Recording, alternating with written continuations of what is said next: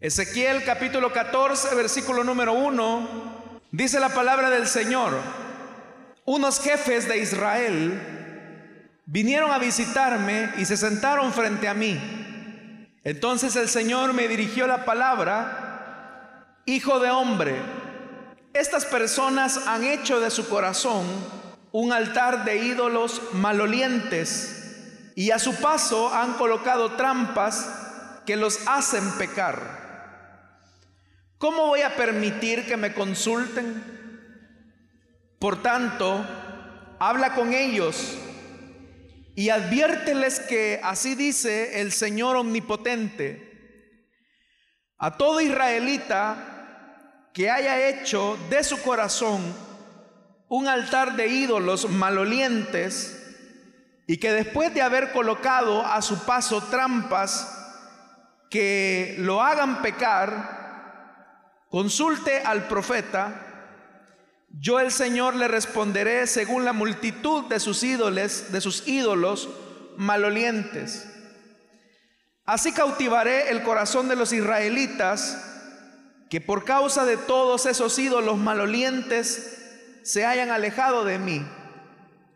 Por tanto, adviértele al pueblo de Israel que así dice el Señor omnipotente Arrepiéntanse, apártense de una vez por todas de su idolatría y de toda práctica repugnante. Yo seré quien le responda a todo israelita o inmigrante que resida en Israel y que se haya alejado de mí, al que haya hecho de su corazón un altar de ídolos malolientes o haya colocado ante sí trampas que lo hayan hecho pecar y luego haya acudido al profeta para consultarme, me enfrentaré a él y de él haré una señal de escarmiento y lo extirparé de mi pueblo. Así sabrán que yo soy el Señor. Si un profeta es seducido y pronuncia un mensaje, será porque yo, el Señor, lo he seducido. Así que levantaré mi mano contra él y lo haré pedazos en presencia de mi pueblo. Tanto el profeta como quien lo haya consultado cargarán con la misma culpa para que el pueblo de Israel ya no se aparte de mí ni vuelva a mancharse con sus pecados. Entonces ellos serán mi pueblo y yo seré su Dios. Lo afirma el Señor omnipotente. Hermanos, el libro del profeta Ezequiel es un libro que tiene ciertas características porque Ezequiel desarrolló su ministerio específicamente durante el periodo que se conoce como el periodo de la deportación y durante el tiempo que se conoce como el cautiverio en Babilonia. Es decir, que Ezequiel es testigo de la invasión de los babilonios a la tierra de Israel y ver cómo ellos, hermanos, sucumben ante el poder de Nabucodonosor, que ha llegado con la finalidad de establecer un punto de poder político en la tierra de Israel. El que ahora Jerusalén esté decayendo frente a sus enemigos, era una consecuencia directa de toda su vida de idolatría, era una consecuencia directa de la necedad de sus reyes por tratar la manera de conducir al pueblo al margen de la voluntad divina. Y por eso es que ahora el Señor se ve en la necesidad de colocar frente a ellos a enemigos que les harán sentir la ira no solamente del poder militar, sino que ellos van a ser al final, como el profeta Jeremías lo dirá, instrumentos de la ira de Dios. Dios utilizará a los enemigos de su pueblo para totalmente, hermanos y hermanas, destruirlos y darles un escarmiento. Una de las cosas que nosotros no podemos ignorar en la escritura es que Dios es un Dios compasivo, misericordioso, pero esa misericordia y esa compasión que Él extiende hacia sus hijos es precisamente porque ésta se hunde o hunde sus raíces en su amor. Dios no nos paga conforme a nuestras obras porque Él es un Dios compasivo, lleno de amor y misericordia. Sin embargo, esa compasión y ese amor tiene un límite. Y cuando ese límite llega, es decir, ese límite finalmente, hermanos, llega a su capacidad, Dios tiene que aplicar el juicio y el castigo contra su propio pueblo. Dios lo hace con la intención de que el pueblo ya no se siga corrompiendo y llegue al punto de una decadencia absoluta. Esa era la realidad de Israel. Un pueblo que había llegado al límite de las cosas. Este libro, hermanos, de Ezequiel y específicamente los versos que hemos leído, nos dicen que mientras Ezequiel se encontraba en medio de esa situación bastante convulsa, dice que unos jefes de Israel llegaron a visitarlo. La visita de estos jefes de Israel, no se nos dice quiénes eran, pero seguramente hermanos eran líderes, eran personas que tenían posiciones importantes dentro del reino de Judá. Ellos habían llegado a consultarle a Ezequiel. Ellos son conscientes que los babilonios están destruyéndolo todo. Y la consulta que ellos tienen que hacer es, o más tiene que ver con el hecho de, ¿y Dios qué va a hacer por nosotros? Si esto nuestros enemigos nos están destruyendo, están acabando con todo a su paso, han llevado a algunos al destierro a Babilonia, entonces Dios, ¿qué va a hacer por nosotros? Es decir, que en un intento desesperado están tratando la manera de escuchar la voz de Dios. Y si de algo, hermanos y hermanas, nosotros tenemos que tener seguridad, es que cuando oímos la voz de Dios, tenemos garantizada la ruta o el camino que debemos de seguir para no equivocarnos. Cuando escuchamos a Dios, cuando escuchamos su palabra, cuando escuchamos su voluntad, no vamos a tropezar. Porque la misma voluntad de Dios va a alumbrar nuestros pasos y esta será, hermanos y hermanas, la que va a evitar que tropecemos. Cuando nos equivocamos al tomar decisiones, cuando nos equivocamos en el peregrinar de la vida, es por la razón que no aprendemos a oír a Dios. Y tomamos las decisiones no sobre la base del carácter de Dios, que es santo, que es justo, que es bueno, que es recto, sino que tomamos las decisiones sobre la base de nuestras interpretaciones o tomamos las decisiones sobre la base de nuestras creencias, de nuestras razones egoístas, de nuestras capacidades humanas, y es ahí donde nos equivocamos. Se toman decisiones equivocadas en la elección de un cónyuge, se toman decisiones equivocadas al emprender un negocio. Se toman decisiones equivocadas en el matrimonio. Se toman decisiones equivocadas en la iglesia. Se toman decisiones equivocadas en el trabajo, en los negocios.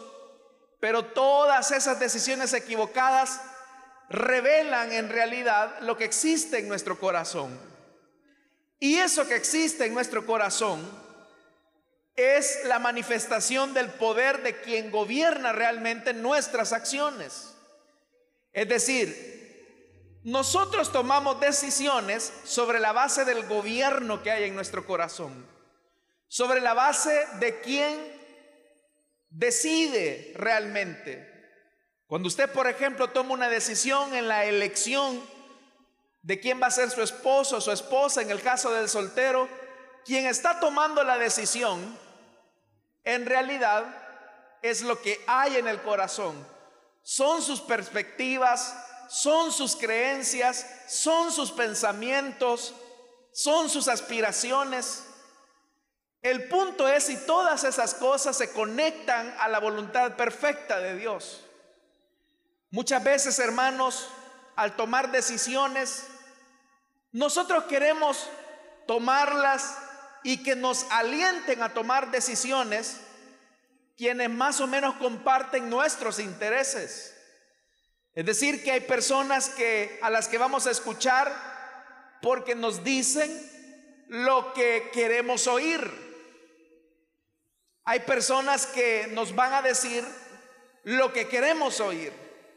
Y si por ejemplo una persona decide en el tema de la elección de una pareja, si es una jovencita, pues obviamente de su corazón van a nacer sus preferencias van a nacer sus intereses. Entonces esta quizás esta muchacha le puede decir a su amiga, oye, ¿y qué te parece el fulanito de tal? Fíjate que me ha propuesto que sea su novia. Él es guapo, tiene esta posición, es de esta familia. Y comienza a describirle todo lo bonito que aparentemente él es. Si la amiga es sincera, va a hacer una valoración objetiva y le va a decir, mira, si ese que vos estás describiendo como tu príncipe, en realidad él es un aragán, él es un irrespetuoso con sus papás, va mal en los estudios, es una persona muy deshonesta con las demás, le debe a medio mundo y es una persona que te va a arrastrar a la desgracia. Si hay auténtica amistad, si hay auténtica eh, sinceridad, una persona va a ser objetiva en su, en su planteamiento acerca de una persona.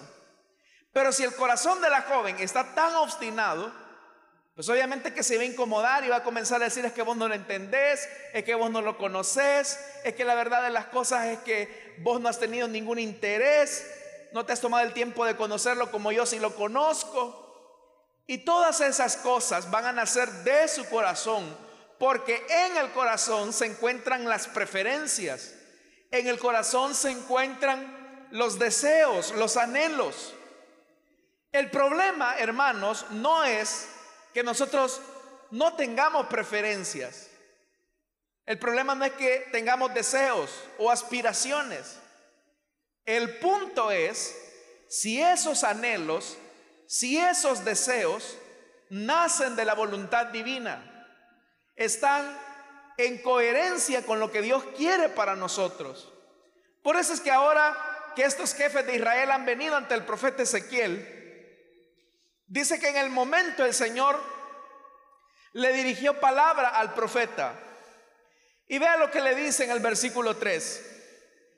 Hijo de hombre, estas personas han hecho de su corazón un altar de ídolos malolientes y a su paso han colocado trampas que los hacen pecar. Ahí hay dos cosas importantes. La primera es que Dios le está diciendo a Ezequiel, la gente que te viene a consultar a ti, porque supuestamente quieren escuchar mi voluntad, quieren escuchar mi palabra, en realidad no quieren oírme a mí. Prueba de ello es que en su corazón tienen un altar de ídolos malolientes, dice el Señor. Otra versión de la Biblia dice, tienen altares de ídolos repugnantes, asquerosos. Es decir, lo que había en el corazón de estos líderes de Israel eran cosas que desagradaban a Dios. ¿Qué había ahí? Había codicia, había corrupción, había injusticia, había idolatría. El Señor les está diciendo que esas cosas se han convertido en los ídolos que están en el corazón.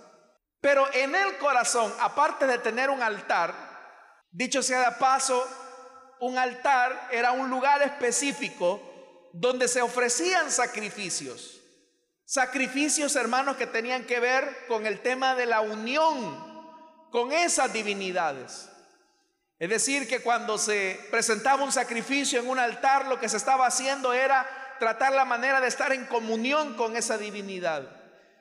El mismo Dios, nuestro Dios, le pidió a Israel por mucho tiempo el que se sacrificaran animales, porque la única manera en que un pueblo imperfecto y pecador podían estar en comunión con Él era a través de los sacrificios. Bueno, nosotros mismos, hermanos, como cristianos, para tener comunión con el Padre, necesitamos el sacrificio perfecto de un cordero que fue inmolado en la cruz del Calvario. Por ese sacrificio, no en un altar humano, sino que en la cruz, es que ahora usted y yo tenemos comunión íntima con el Padre.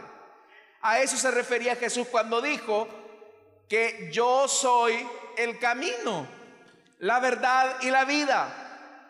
El que viene al Padre lo va a hacer a través de mí, a través de ese sacrificio perfecto.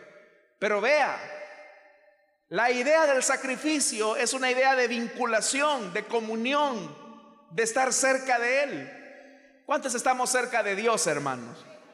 Estamos cerca de Dios porque Cristo nos abrió el camino hacia Él a través de su sacrificio. Entonces, ese sacrificio nos hizo estar cerca del Padre. El que ahora el Señor está diciendo a través del profeta Ezequiel que esta gente tiene altar de ídolos malolientes, es que ellos en su corazón tienen comunión, tienen intimidad con prácticas que son repugnantes y que se han vuelto en sus ídolos con los que continuamente tienen comunión. Pero no solamente eso, sino que dice el verso 3, a su paso han colocado trampas que los hacen pecar. Es decir, que aunque ellos quisieran dejar de servirle a esos ídolos, ellos mismos han colocado trampas. ¿Y cuáles son esas trampas que no permiten quitar esos ídolos del corazón? ¿Cuáles son esas trampas que impiden que el pueblo de Dios arranque esos ídolos del corazón. En primer lugar, hermanos y hermanas, son sus preferencias. La primera trampa de la idolatría en el corazón son las preferencias.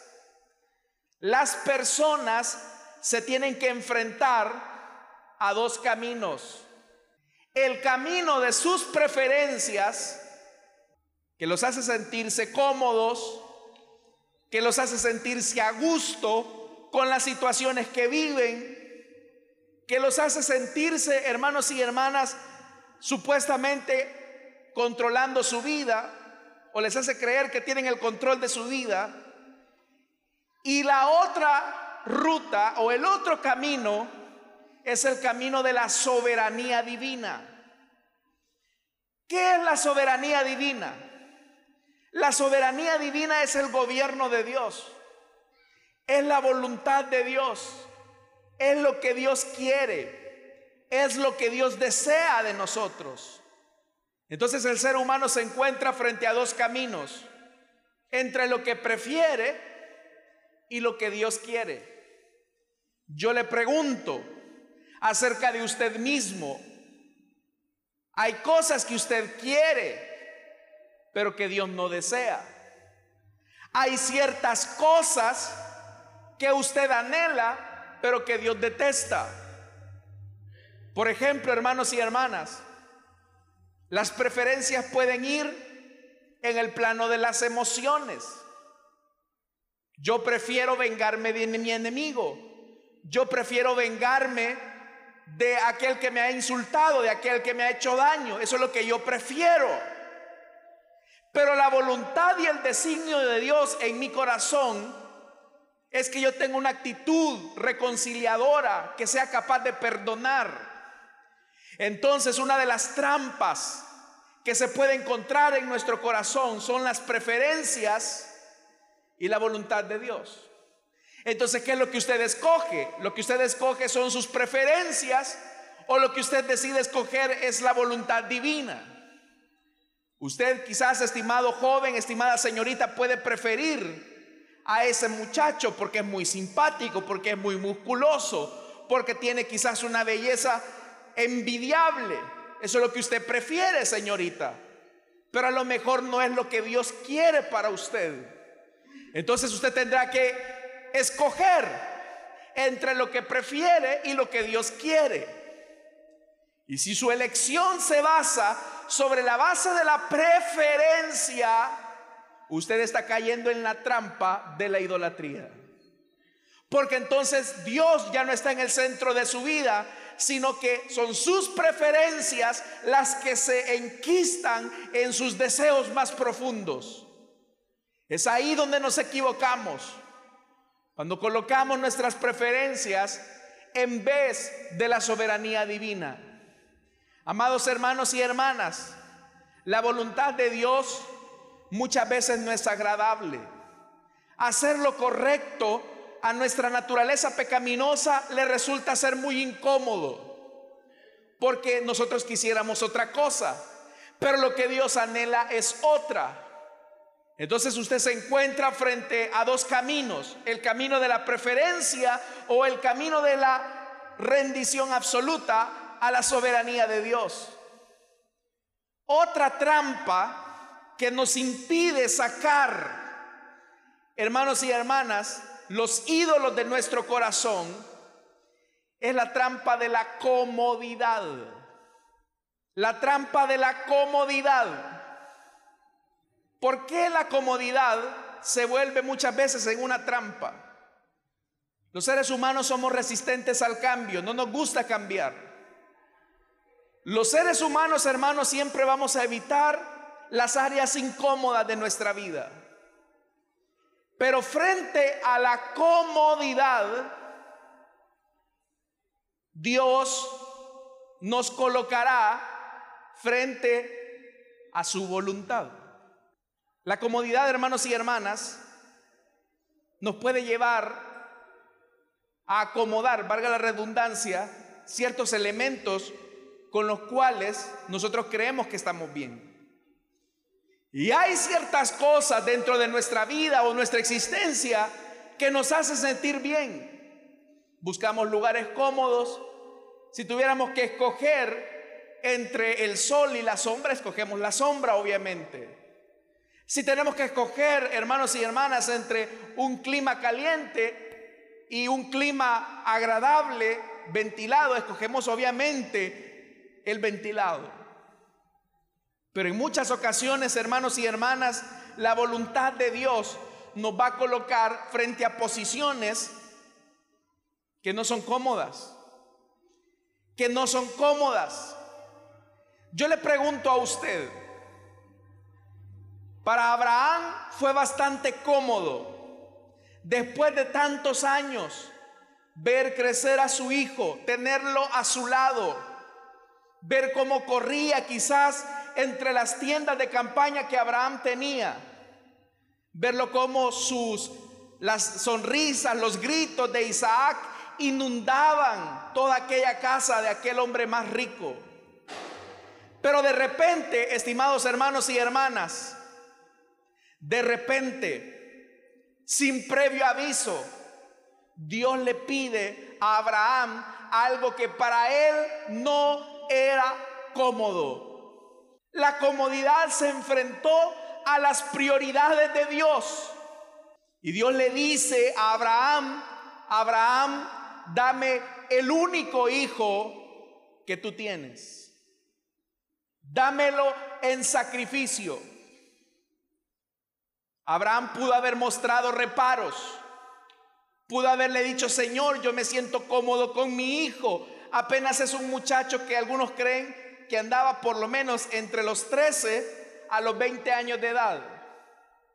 Es mi único hijo, es en el que tú has dicho que vas a bendecir, harás de él una nación grande, es el hijo de la promesa. Me siento cómodo con lo que tú me has dado, Señor. Y ahora tú vienes y me dices que lo tengo que sacrificar para ti. Abraham no hizo esos cuestionamientos con todo el dolor, con todas las tristezas, con todo lo que significaba su hijo amado. La Biblia dice, hermanos y hermanas, que a buena mañana, sin darle explicaciones a su mujer Sara quizás, Abraham parte con su hijo Isaac en esa ruta dolorosa para sacrificar a su único hijo. Se enfrentaban entonces las comodidades de Abraham y las prioridades de Dios expresadas en su voluntad. Amados hermanos y hermanas, si nosotros queremos saber qué hay en nuestro corazón, preguntémonos por un momento qué es prioridad para nosotros. Porque lo que sea prioridad para nosotros es a lo que al final vamos a hacerle caso, es a lo que al final vamos a obedecer. Y lo que obedecemos es lo que al finalmente amamos. Pero para Abraham las cosas estaban claras. Mucho Abraham podía amar a su hijo. Mucho Abraham podía sentirse cómodo con la existencia de su niño. Pero para Abraham la prioridad número uno era satisfacer las exigencias de Dios. Era complacer a Dios. Entonces, estimados hermanos y hermanas, usted quiere saber si tiene idolatría maloliente en su corazón, hágase la pregunta.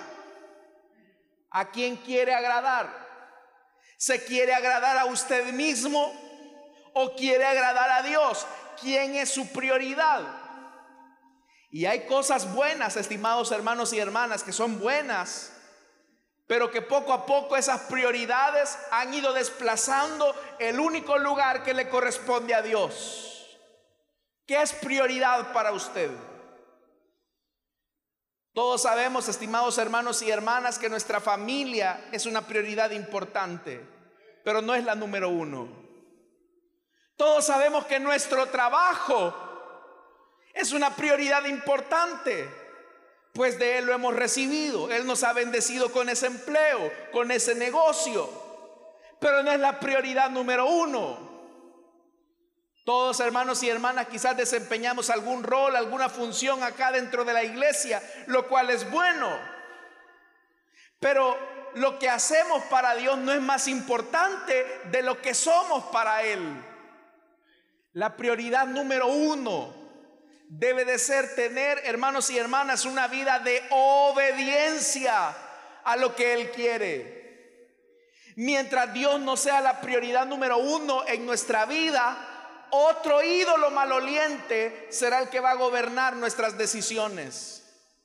Entonces esa es una trampa que nos impide sacar los ídolos de nuestro corazón. Cuando anteponemos nuestra comodidad a las prioridades divinas. A veces las prioridades divinas, hermanos y hermanas, nos van a colocar en situaciones incómodas. Se recuerda cuando Jesús se encontró con aquel joven rico y aquel joven rico quería seguir al maestro y el Señor tiene que decirle, mira, tú dices que guardas la ley desde que eras muy niño, tú dices que amas al Dios de esa ley. Bueno, vamos a ver de qué lado están tus prioridades. Vende todo lo que tienes, repártelo entre los pobres y sígueme. ¿Y qué fue lo que dice la Biblia que ocurrió? Que aquel joven saltando de alegría dijo, voy a vender mis millones, me voy a quedar pobre y voy a seguir al maestro. ¿Fue eso lo que ocurrió? Lo que ocurrió fue lo opuesto. Aquel joven se entristeció al darse cuenta que tenía muchas posesiones, al darse cuenta que tenía muchas riquezas, al saber que la oferta de Jesús no era tan atractiva para él. Y dice que se entristeció mucho y abandonó al maestro. ¿Quién era entonces prioridad para ese joven? ¿Era Jesús? No eran sus riquezas. Su prioridad eran sus negocios. Su prioridad era lo que él hacía. Amados hermanos, también nosotros podemos ir por la ruta equivocada.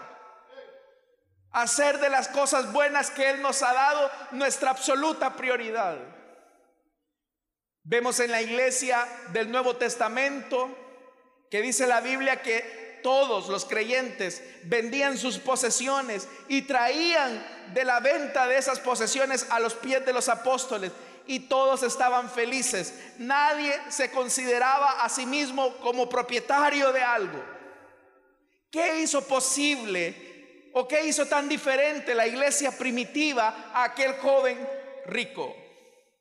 La diferencia estaba en que para el joven rico su prioridad eran sus negocios, era él, era su satisfacción, era su comodidad. Pero para los creyentes del siglo I su prioridad no eran las riquezas ni los bienes materiales, sino que su prioridad era Dios. Amados hermanos y hermanas, Dios es nuestra prioridad, porque si Dios no es nuestra prioridad, hay un ídolo en el corazón.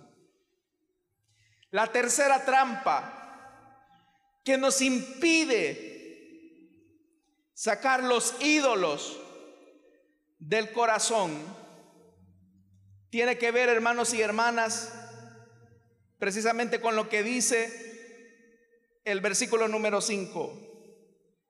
Así cautivar el corazón de los israelitas, que por causa de todos esos ídolos malolientes se hayan alejado de mí. Una trampa que nos impide quitar los ídolos del corazón es nuestra distancia de Dios. Y esa es la trampa más peligrosa. La trampa más peligrosa para quitar los ídolos del corazón es nuestra distancia, nuestra separación del Dios vivo y verdadero. Dios lo que quiere tener con nosotros es una comunión estrecha y cercana. Y para eso ha dejado, hermanos y hermanas, los medios en primer lugar, nos ha dejado un camino, que es Jesucristo, el Hijo de Dios. Jesús es el camino para acercarnos a Dios. En Jesús nosotros tenemos la bendición de orar en su nombre.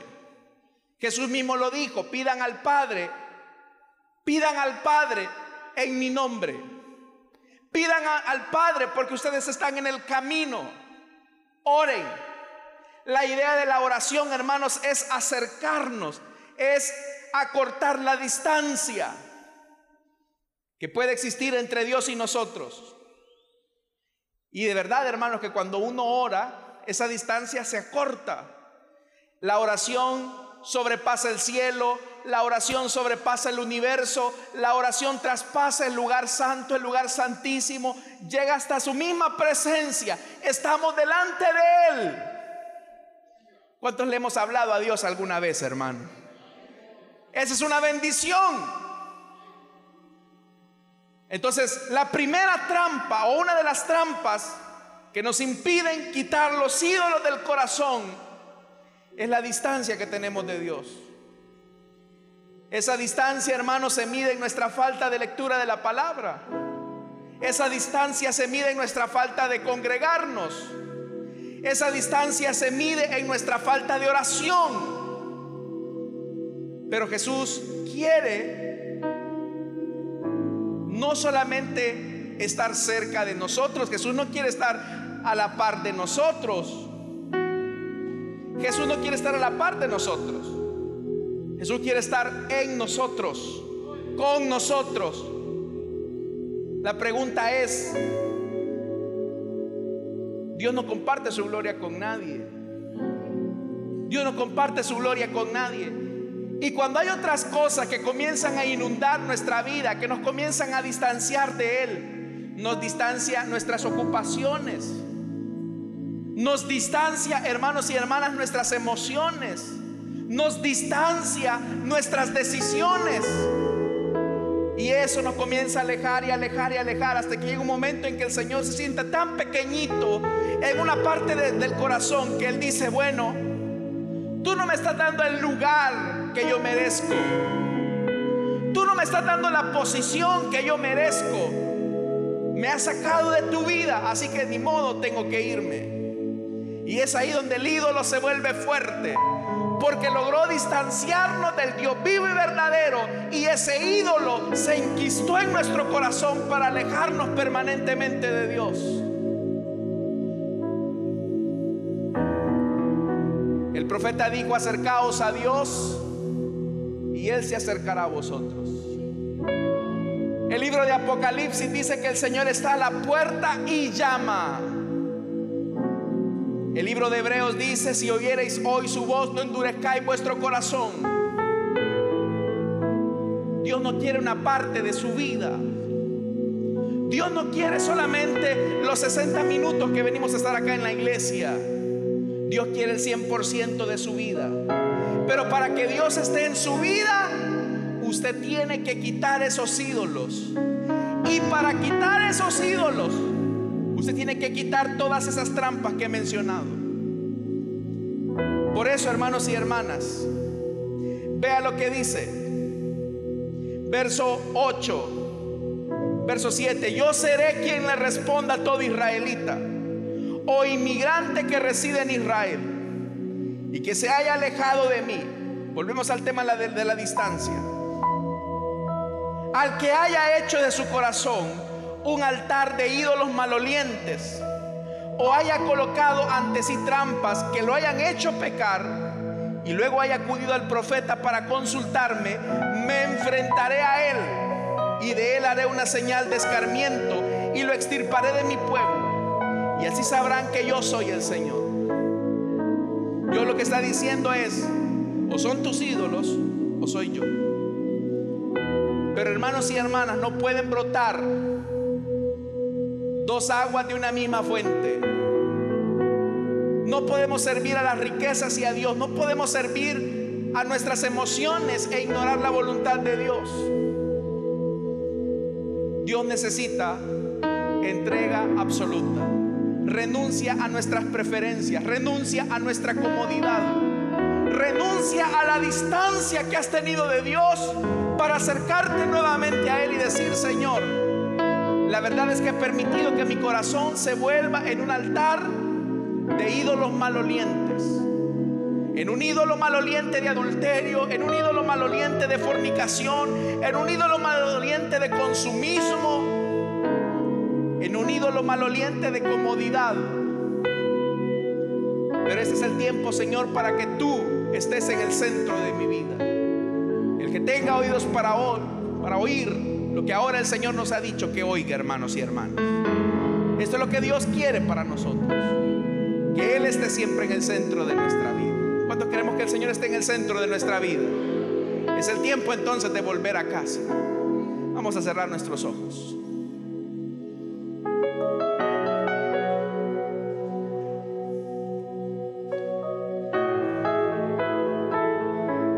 Los ídolos más peligrosos, hermanos, no son los que son hechos por manos de hombres. Los ídolos más poderosos y más peligrosos, diría yo, son los que se construyen en el corazón. Y todos los seres humanos, sin excepción, luchamos en contra de la idolatría. Es esa lucha de querer colocar nuestras preferencias, nuestra comodidad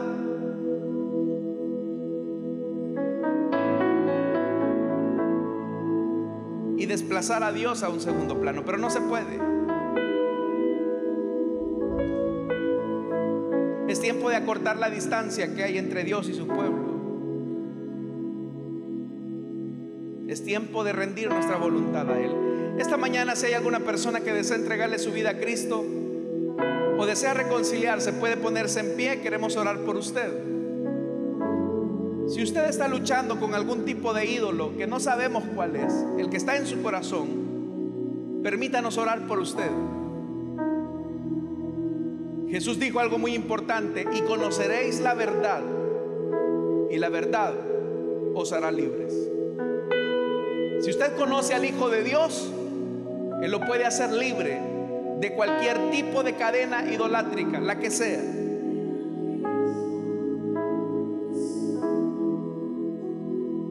¿Hay alguien que desea entregarle su vida a Jesús?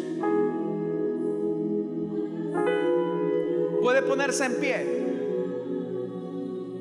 O si usted desea reconciliarse, se ha alejado de Dios, también puede ponerse en pie. Queremos orar por usted.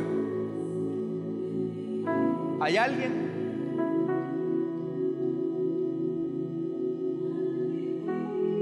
¿Hay alguien que desea entregarle su vida a Jesús? ¿Qué ídolos hay en su corazón?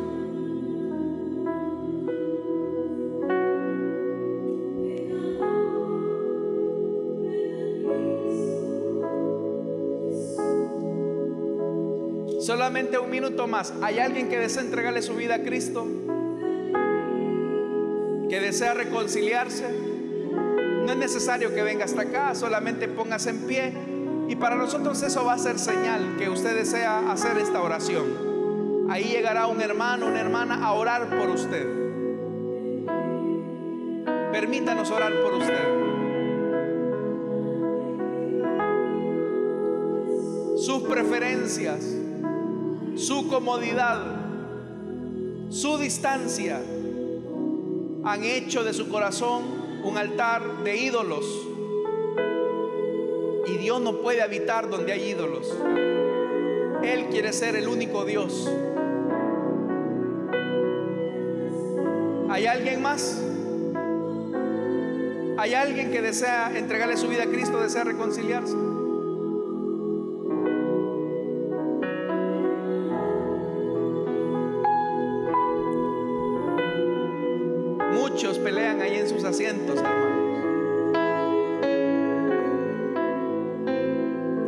Invitación ya.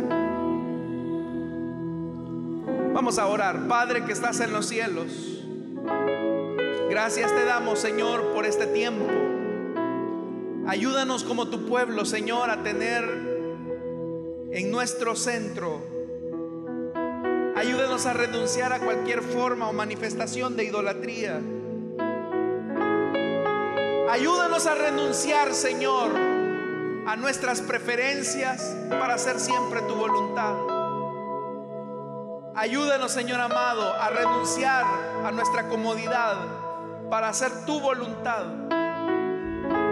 Ayúdanos para que no exista distancia entre tú y nosotros. Y al final, Señor, son trampas del corazón fortalecen los ídolos internos, aquellos que nadie ve, pero que tú conoces. Ayúdanos, Señor, para que en nuestra vida siempre tú seas el centro de todo. Que nuestras prioridades estén alineadas a tu corazón. En nuestra petición, en el nombre de Jesús. Amén y amén.